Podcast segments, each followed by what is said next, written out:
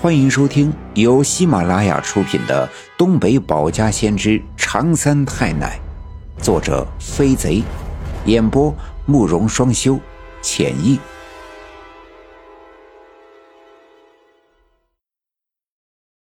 第二十九集，白胜利纠缠陈寡妇，三太奶托梦现金身。我爷爷在刘家镇是有名的大嗓门这也是幼年时候给地主放羊练就的本事。上百只羊散放在山坡草甸子上，不管跑得多远，一声吆喝，羊群便乖乖的围拢回来。偶尔有不听话的，远远的扔上一块石头，也能准确无误的圈赶回来。我爷爷怀里抱着高烧的、瑟瑟发抖的我，终于从柳树沟阴阳树的鬼打墙走出来。站在了那片熟悉的、散发着蒿草香味的苞米地里，冲着往村里走去的村民的背影大声的喊叫。我爷爷甚至听到了山谷里飘荡的回音，但那群人似乎丝毫没有听见，没人回头，更没人停下脚步。我爷爷接连喊了几声，都无济于事，于是迈开大步。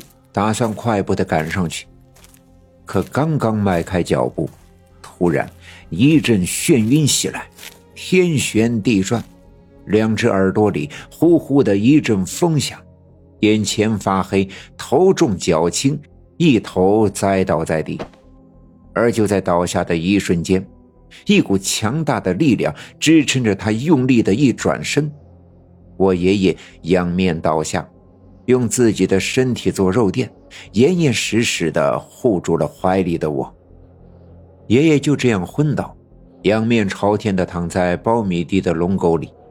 太阳早已高过山头几尺高，一阵阵秋风吹动苞米地零散的干枯的苞米叶子，沙沙的响。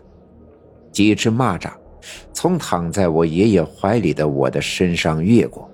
跳到一只苞米茬子上，苞米茬子的根须里吸收上来的水分，在镰刀削掉的截面上冒出一个水珠，夹杂着仅存的一巴掌的苞米杆里的甜丝丝的味道，吸引着那只蚂蚱，兴奋的吸食，快乐的震颤着翅膀，发出与那秋风里的苞米叶子不同的。沙沙的声响。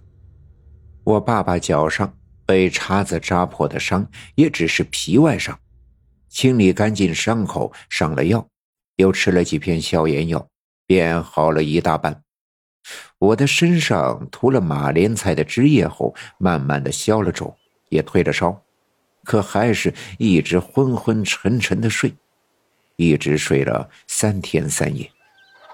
而就在我昏睡的这三天里，村里又发生了几件事。第一件事，就是我奶奶抱着我从柳树沟离开，路过白胜利家买药的时候，眼尖又好事的人们发现了白胜利屋子里有女人的动静，于是便悄悄地藏在白胜利家门前的马粪堆后面，悄悄地张望，终于发现，从屋子里走出来的。竟然是下对村西的陈寡妇。陈寡妇走出白胜利的屋子的时候，头发蓬乱，衣冠不整，嘴角不自觉的上翘，看来满心欢喜。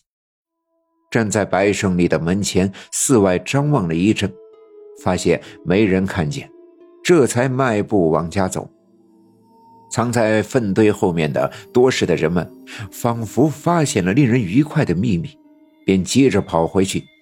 很快，白胜利和陈寡妇的绯闻便在刘家镇上下两队传播开来。人们总是对这样的事情喜闻乐见，有些碎嘴的妇女开始添油加醋地描述白胜利和陈寡妇的事情，仿佛他们亲眼所见一般。他们一边假正经地唾弃陈寡妇，他们哈哈大笑，乐此不疲。第二件事，是就在我爸爸逃回柳树沟的当天晚上，我爷爷回来了。我爷爷回来的时候，赵村长正带着小分队的几个队员，在我家商量去柳树沟找我爷爷的事。而我爸爸和爷爷这次为了追回被野狼叼走的我，误闯柳树沟后所经历的一切，证实了关于柳树沟多年以来的传言。于是，更没人敢去柳树沟了。可现在，柳树沟里除了牵走刘老七家毛驴的王革命，又多了我的爷爷。人命关天，拖的时间越长，困在里面的人就越危险。而当我爷爷推开屋门进屋的时候，大伙儿都吓了一跳。我爷爷面色红润，精神饱满。完全看不出在柳树沟经历了怎样的邪门和折腾，可只有我爷爷才知道，从我爸爸闯出柳树沟到现在，到底发生了什么。话说，我爷爷晕倒在苞米地的龙沟里，不知道过了多久，突然感觉听到一阵哗哗的声响，睁开眼睛一看，天空下起了小雨，雨水很快。就在苞米地的龙沟里汇集成一汪水，弄湿了我爷爷身上的衣服。我爷爷赶紧爬起身，跳到地边上的一块石头上。雨突然越下越大，地里的水越汪越多，大雨好似瓢泼的一般，远山近树都被雨水飞扬的水雾遮掩，看不清楚。我爷爷抹掉脸上的雨水，四外张望，就在柳树沟那棵大柳树的左侧，发现一间破旧的土房。我爷爷赶紧迈步走进土房避雨。看来这是一间被遗弃很久的土房。房间的窗子上没有玻璃，只有残破的窗框。屋子里到处都是干燥的尘土和凌乱的杂草。